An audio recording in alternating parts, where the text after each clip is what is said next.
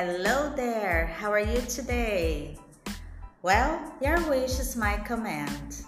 Sabe o que isso quer dizer? Seu desejo é uma ordem. Sendo assim, atendendo a pedidos de alguns alunos que fizessem uma revisão de gramática, porém em português, aqui vai. Para os meus alunos, todos eles sabem que eu amo usar os livros da editora FTD. O Compact é praticamente a minha Bíblia, mas temos vários livros da editora FTD, todos eles muito bem explicado, muito bem detalhado. Eu gosto porque a explicação é simples, qualquer um consegue ter uma dinâmica boa, mas existem vários livros, às vezes vocês têm em casa uh, o Grammar in Use ou então algum outro livro de alguma outra editora, pode dar uma olhada, tenta ir acompanhando. Eu, particularmente, gosto muito dos livros da editora FTD. Não só o Compact. Compact é um livro que eu tô bem acostumada, mas tem outros da editora. Wilson Liberato é um favorito meu. Então, assim, dá uma olhadinha lá, pega os livros aí, vamos fazer essa revisão juntos, certo? Bom, vamos lá. Começando com o famoso to be.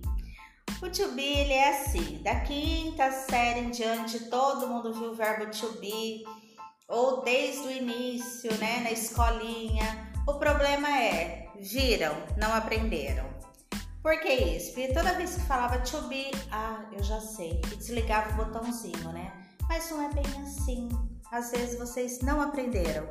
Então vamos lá? O to be é muito tranquilo. Então, to be simple present, to be simple past, there plus to be, simple present, simple past, no matter. Vamos lá então. O verbo to be, primeira coisa é lembrar que to be significa ser, estar. O que, que nós vamos fazer? Conjugar o verbo to be. I am, eu sou, estou. You are, você é, está.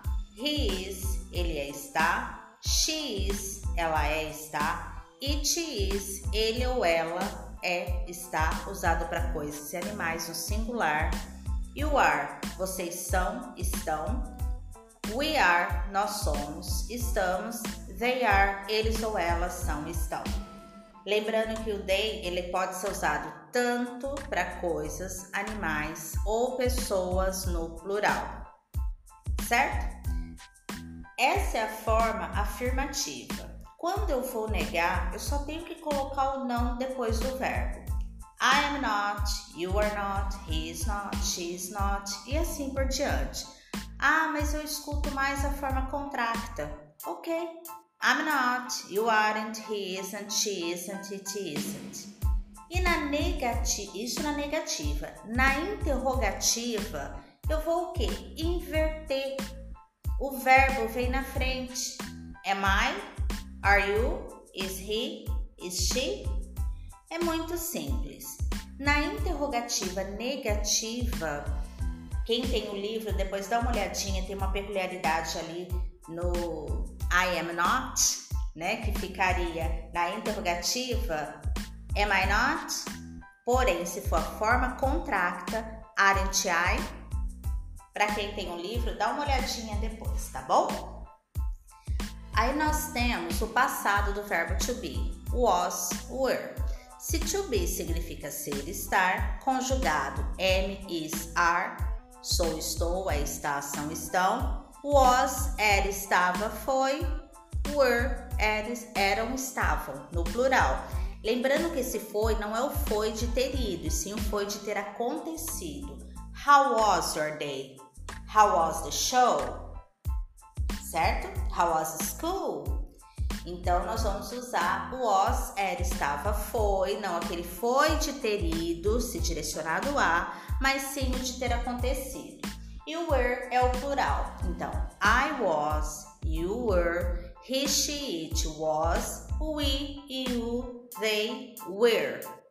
Sonzinho bem fechado para não confundir com where, que é onde, were. Certo? A regra é a mesma. Se eu tô negando, o não vem depois.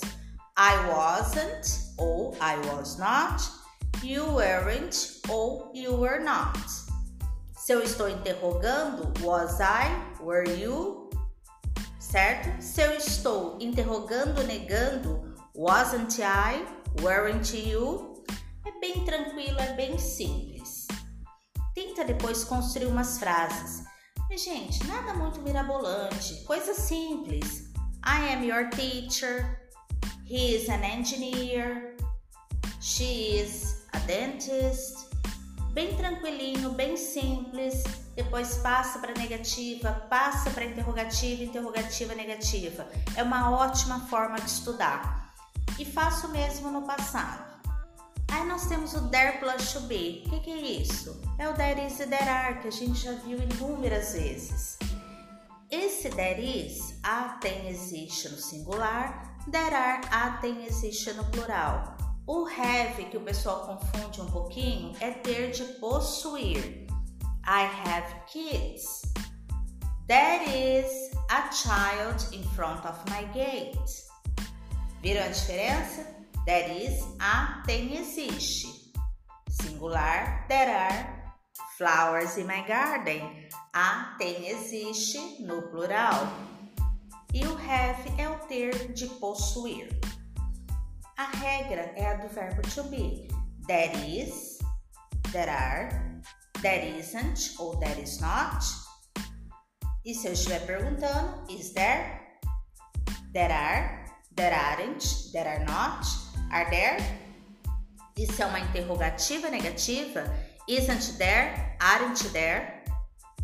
É bem simples. Espero que tenha ajudado.